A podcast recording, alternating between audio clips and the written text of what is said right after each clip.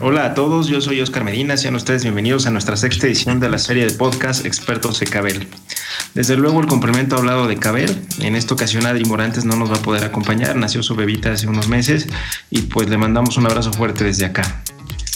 Nos acompaña el ingeniero Carlos en nuestra cabina. ¿Cómo estás, Carlos? ¿Cómo has estado? Cuéntanos un poquito más sobre ti. Ya eres un viejo conocido de nuestros podcasts. Hola, Oscar. Muchas gracias por invitarme de nuevo. Pues todo bien. Digo, con muchas ganas de volver a hacer un, podcast contigo, Oscar. Gracias. Excelente, Carlos. Pues bienvenidos todos los que nos están escuchando a través de la página web, Apple Podcasts, Spotify y los que nos escuchan a través de cualquier otra plataforma. Les mando un abrazo fuerte donde quiera que estén. Hoy vamos a hablar un tema diferente pero muy interesante, un poco más básico. Es para todos aquellos que no tenemos un conocimiento amplio sobre conductores y cables y cuál es la estructura básica de todo este tipo de conductores y cableado. Carlos, bienvenido y gracias por el tiempo. Todos conocemos los cables eléctricos, desde los electrónicos, los cables de energía eléctrica, algunos muchísimo más especializados para máquinas industriales, pero cuéntanos a grandes rasgos qué es la estructura básica de un cable. ¿Qué nos puedes comentar al respecto? Bueno, un cable tiene cierta, ciertos elementos básicos, Oscar, eh, que van a estar presentes en la mayoría de, de cualquier de cualquiera de estos productos. Em, ¿Cuáles son estos eh, elementos como más indispensables? Va a ser el conductor eléctrico o va a ser la parte metálica generalmente.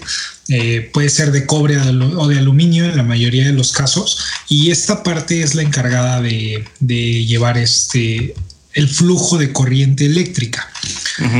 Esto significa que a través de este metal los electrones van a fluir de un lado hacia otro y bueno, esta, esta, este flujo de electrones se, eh, llama eh, corriente eléctrica y a través de ella pues se pueden alimentar diversos eh, aparatos o equipos. también en algunos casos existen conductores de aluminio. Estos conductores de aluminio em, se utilizan principalmente por el tema del costo. Desafortunadamente, para este tipo de conductores aumenta la sección transversal y bueno, es la primera desventaja que tienen respecto del cobre. ¿Cuál es esta sección transversal a la cual te refieres, Carlos?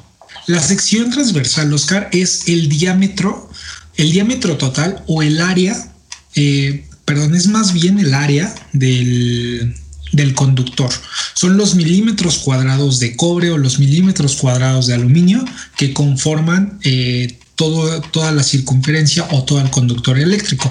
Recordemos que no siempre eh, los conductores eléctricos tienen que ser cables, existen otro tipo de conductores eléctricos, pero bueno, los, los más usados son los cables o los alambres.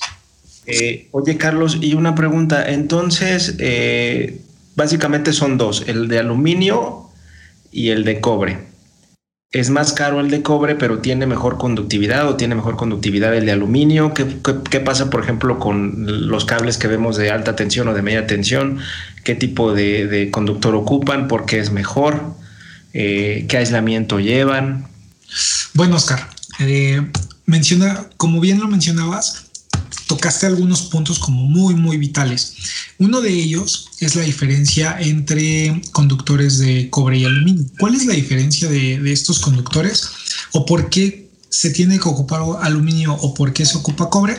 Bueno, es por un tema de conductividad eléctrica. La, conductividad eléctrica está por eh, la estructura atómica de cada uno de los elementos. Eh, algunos elementos, por decirlo de alguna manera, están más condensados o son más eh, receptivos a compartir o a brindar electrones a otros, a otros, a otros átomos.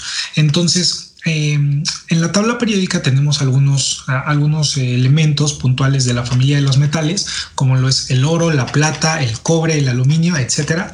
Y bueno, eh, de estos metales, los que se usan comúnmente para los conductores eléctricos siempre va a ser el cobre y el aluminio. El cobre es un poco más caro, pero tiene mejor conductividad eléctrica porque está como más, más unido. En cambio, el aluminio es más barato, pero tiene menos conductividad eléctrica. Eh, ¿Cómo, ¿Cómo se o por qué se utilizan también estos dos eh, materiales? El cobre se puede utilizar en cables un poco más delgados y el aluminio, por tener menos conductividad eléctrica, se tiene que usar en cables más robustos. Entonces, básicamente serían los usos que tendría el, cobre y el aluminio, este Oscar, o por qué se usa o por qué se decide entre cobre y aluminio. Oye, me queda ya súper claro con esto. Eh, otra cosa que quería preguntarte, eh, existen varios criterios de dimensionado de conductores de cobre, ¿no? Ya ahorita que vimos que es el más común. O, no sé si sea normativa, el criterio norteamericano y el criterio europeo, lo que es AWG. ¿Podrías comentarme a grandes rasgos cómo funcionan estas, estos, estos criterios, estas normativas? Ok, mira, eh, todo lo que todo lo que es, es ingeniería europea se va a manejar en dimensiones, hablando, en, hablando sobre cables, se, van, se va a manejar en milímetros cuadrados. O sea, vas a tener a lo mejor un, un cable con X circunferencia y esa circunferencia va a estar dada en milímetros cuadrados, mientras que en América vas a tener un mismo cable o un cable similar, este, con una circunferencia también, pero esa designación de ese calibre o de ese tamaño va a estar dado en AWG.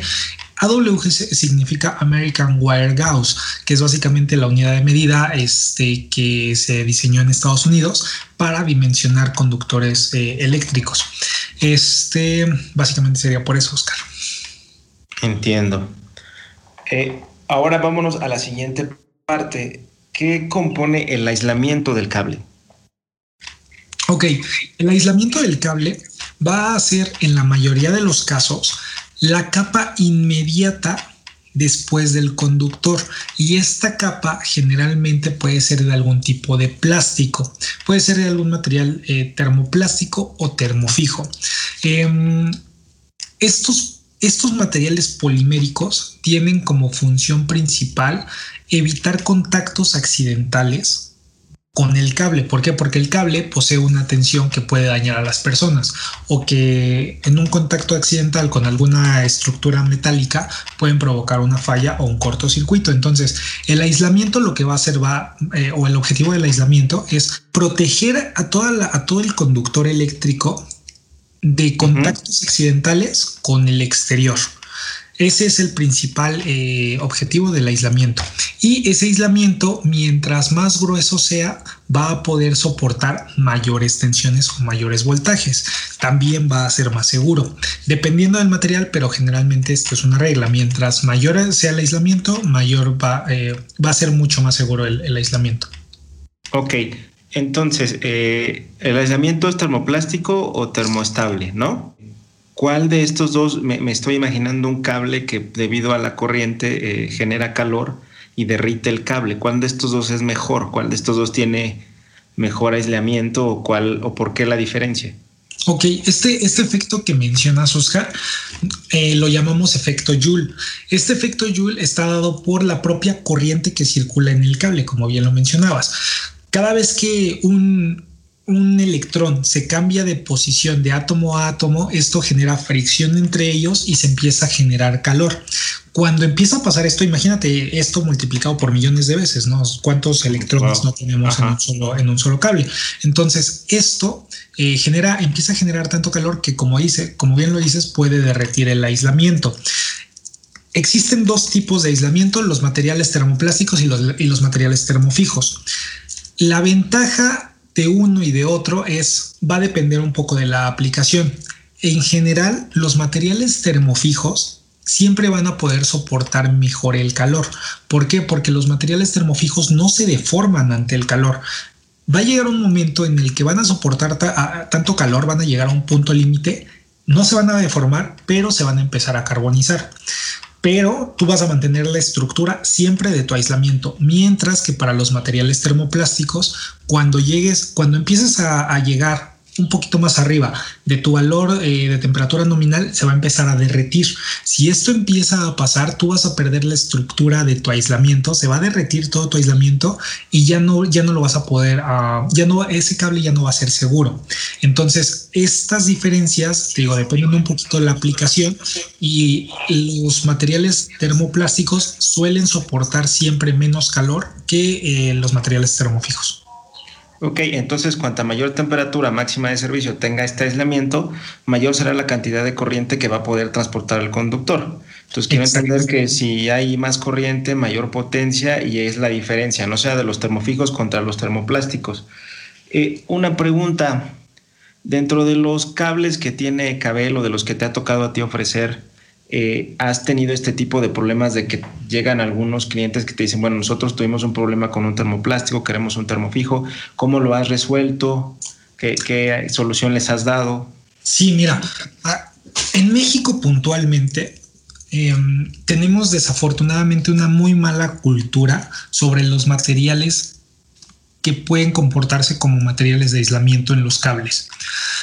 Eh, ¿Qué significa esto? Que desde la escuela nos programan con ciertas marcas y tú sales conociendo solamente una o dos marcas, ¿no? Entonces, eh, cuando tú empiezas a introducirte un poquito a toda esta industria, te das cuenta de que existe una amplia, una vastísima gama de materiales. Y bueno aquí es donde te digo tienes que valorar muy bien la aplicación de, estos cables o de estos conductores eléctricos porque no es lo mismo a lo mejor instalar un cable en una casa que instalarlo en una plataforma petrolera. Son muy diferentes las aplicaciones son muy diferentes eh, los entornos en donde se va a desarrollar el cable y bueno tienes que considerar esta parte también. Eh, generalmente cuando nosotros eh, tenemos un proyecto hacemos algunas preguntas como qué temperatura tiene que soportar el cable, qué condiciones medioambientales tiene que soportar el cable, en qué condiciones también va a estar eh, a lo mejor hasta almacenado. Eh, en fin, son varias preguntas que esto nos ayuda a darnos una idea de qué es lo que nosotros podemos aconsejar o brindarle al, cliente en, ese momento. Entonces, eh, aquí mi consejo es no te vayas o que, o que la gente que nos está escuchando que no se vaya por lo comercial o, porque, o por lo que ya conoce y más bien que nos eche una llamada y que nosotros hablamos con ellos y los asesoramos. Excelente, vas de lo general a lo particular y vas este, detallando exactamente la necesidad hasta lograr un, cable en específico diseñado especialmente para el cliente. Correcto. Eh, perfecto. Oye, eh, vamos un poquito más allá. Eh, he escuchado yo que la gente habla, bueno, ustedes como especialistas, que las pantallas, que las protecciones metálicas, que las armaduras, que una protección mecánica. Protecciones metálicas del cable, cuéntame, ¿qué es? Ok, mira, aquí hay que también separar dos puntos. Una cosa son las pantallas y otra cosa son las armaduras. ¿Por qué? Porque a veces la gente suele confundir cuando leen en una especificación que dice protección metálica eh, de cobre. Entonces esta protección metálica de cobre se refiere a la pantalla, pero está mal, mal definido en, muchos de los casos. O sea, tiene que ser una, una protección electrostática o una, básicamente una pantalla eh, que pueda redirigir una corriente de falla al, sistema de puesta a tierra. Ahora, eso es una pantalla, es una pantalla electrostática o una pantalla metálica en el, en el caso de los cables de media tensión. Pero para, en general, todos los cables también existe un elemento que es la armadura. La armadura no tiene ningún comportamiento eléctrico y simplemente se, se limita a brindar protección mecánica al cable. Como te decía, una armadura así tal cual, armadura, protege al cable mecánicamente, nada más. Y una pantalla metálica protege al cable de efectos eléctricos producidos dentro del propio cable o de circuitos aledaños a, este cable. Ok, entonces las pantallas como tal están pegadas al aislamiento y la armadura está arriba de tal pantalla y lo que protege es de posibles agresiones externas, animales, golpes, etcétera, ¿no? Exactamente.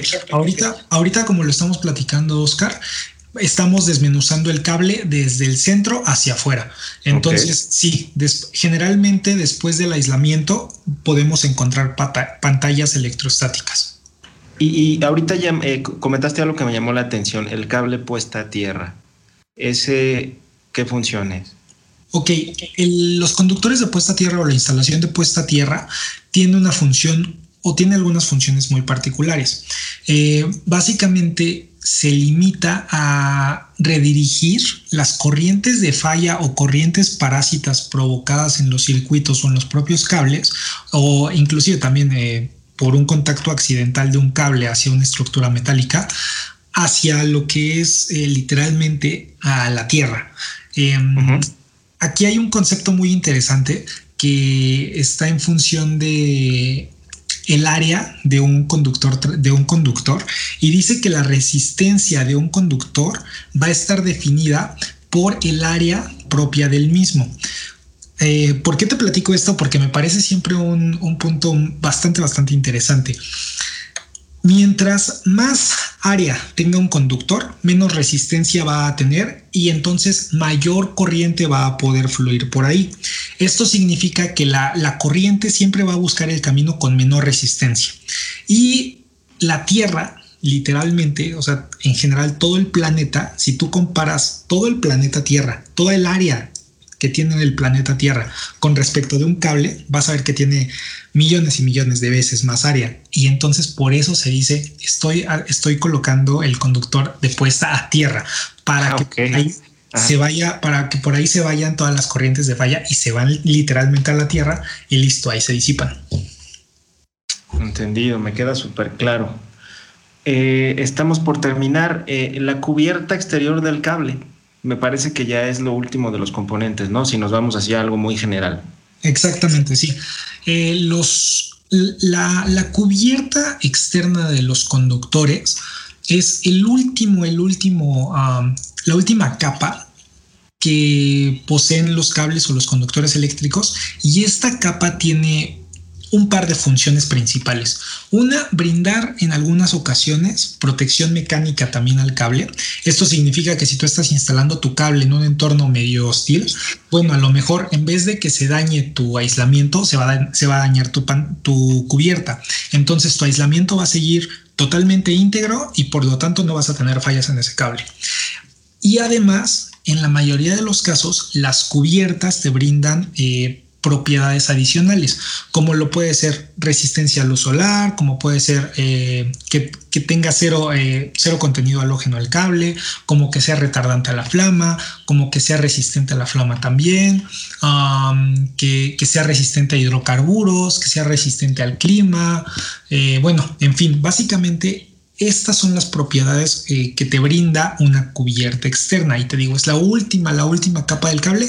Y la cubierta externa siempre la vas a reconocer porque es la capa que recubre a todos los demás elementos de cable. Entiendo. Ok.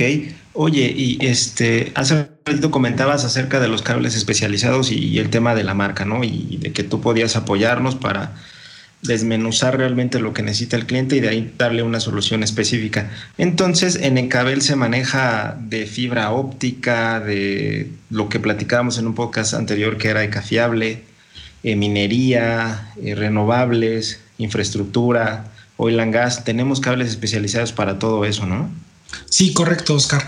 Eh, por, por, los mismos sectores que, por los mismos sectores que, que nosotros manejamos, tenemos bastante experiencia en lo que es el sector petrolero, en el sector de energías renovables, en el, en el, sector de generación convencional de energía, en el sector de infraestructura, en el sector de minería, eh, cables submarinos, cables de fibra óptica y de todo esto también contamos con un stock. Entonces es importante que a veces eh, los clientes cuando requieran algo, a lo mejor un poco de emergencia, siempre se pongan en contacto con el equipo comercial para ver qué es lo que tenemos de stock en ese momento y ver cómo es que podemos solucionar este, la necesidad que tengan en ese momento.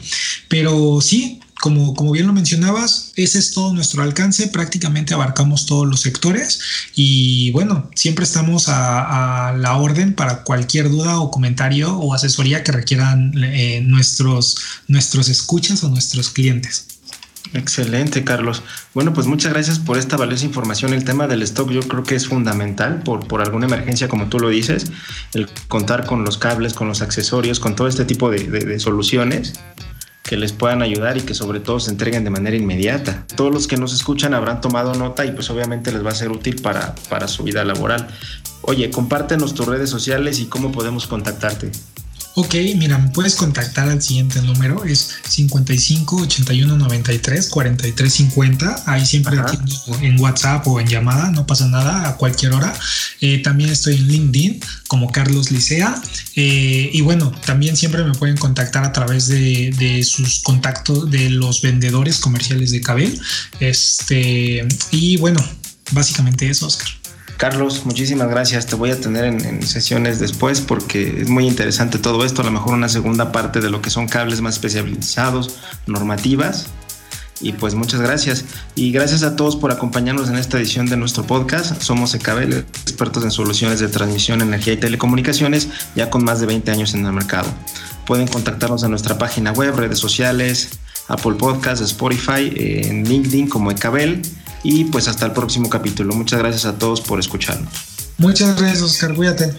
Hasta luego.